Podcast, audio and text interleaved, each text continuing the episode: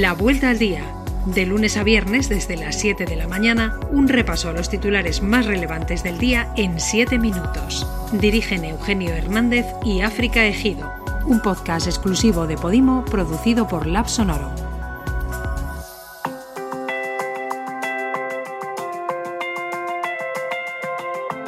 Buenos días, es martes 27 de abril y estas son las noticias más destacadas hoy.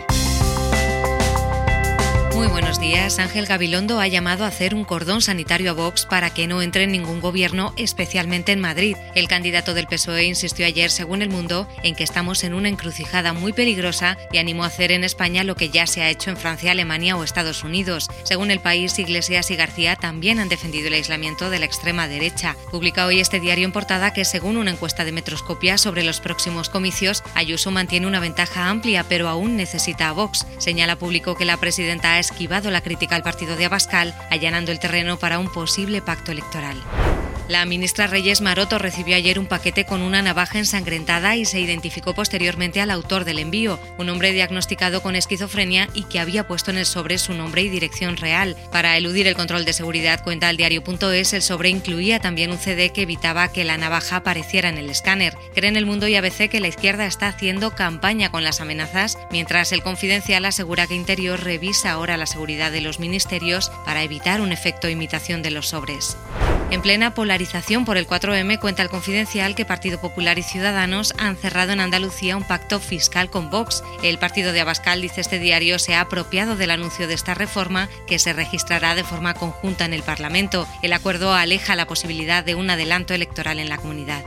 Sanidad ha registrado más de 19.850 nuevos contagios de coronavirus y 147 muertos en un fin de semana en que la incidencia parece haberse estancado en 235 puntos. Según la vanguardia, España prepara la vacunación masiva ante la llegada de más dosis y es que desde ayer y cada lunes de mayo se distribuirán 1,7 millones de dosis de la vacuna de Pfizer. Preocupa, eso sí, la llegada de la variante india, especialmente en Madrid, según cuenta el español. El Supremo ha reducido a dos años y medio la pena de cárcel a Juana Rivas. Cuenta el país que el tribunal considera que se debe condenar a la mujer por un único delito de sustracción de menores en vez de un delito por cada hijo implicado. Recuerda el diario.es que el caso de Juana Rivas fue mediático en 2017 tras desaparecer junto a sus hijos para no entregarlos al padre de estos alegando que corrían un peligro de muerte. Alarma en la comunidad valenciana por el estrangulamiento de cuatro mujeres en seis meses, publica el español. Todas fueron asesinadas del mismo modo y a tres las encontraron en acequias. La policía no ha logrado identificar al autor de ninguno de los crímenes y no cree que esté detrás un asesino en serie. Abrimos página económica con dos noticias. El Banco de España ha alertado, según el país, del difícil legado que queda para los jóvenes. Un informe denuncia el lastre en la educación, el empleo y la vivienda. La otra noticia la leemos en la portada de ABC. Sánchez solo ha gastado, dice, 57 de los 2.500 millones prometidos para compras contra la COVID.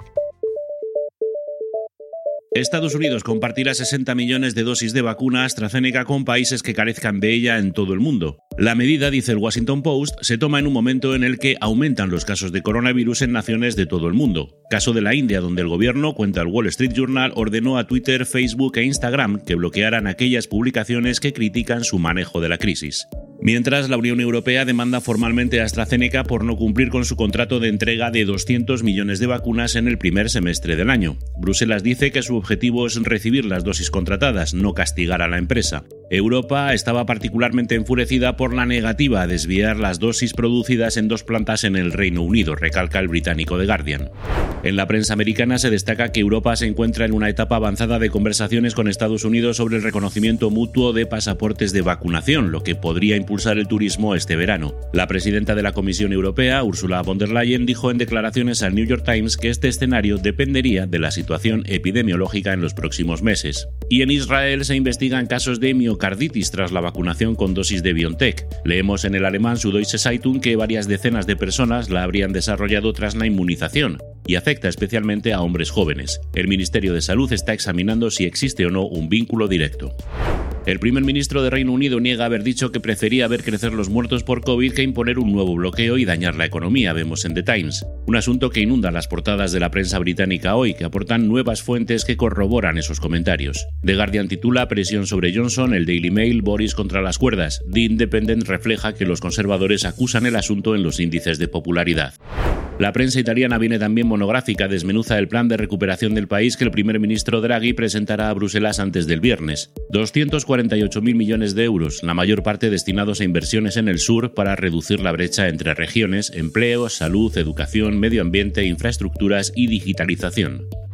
Una veintena de generales retirados ha causado una tormenta política en Francia al hacer un llamamiento público al presidente para que detenga lo que denominan desintegración del país a manos de los islamistas y evite una guerra civil. La ultraderechista Marine Le Pen ha aprovechado para mostrarles su apoyo y pedirles que se integren bajo sus filas, dice Le Monde. Otro diario, Le Figaro, cuenta que si bien la mayoría de los firmantes son desconocidos, algunos gravitan hacia la extrema derecha, en particular un general que fue destituido por haber organizado una manifestación contra la inmigración en 2016.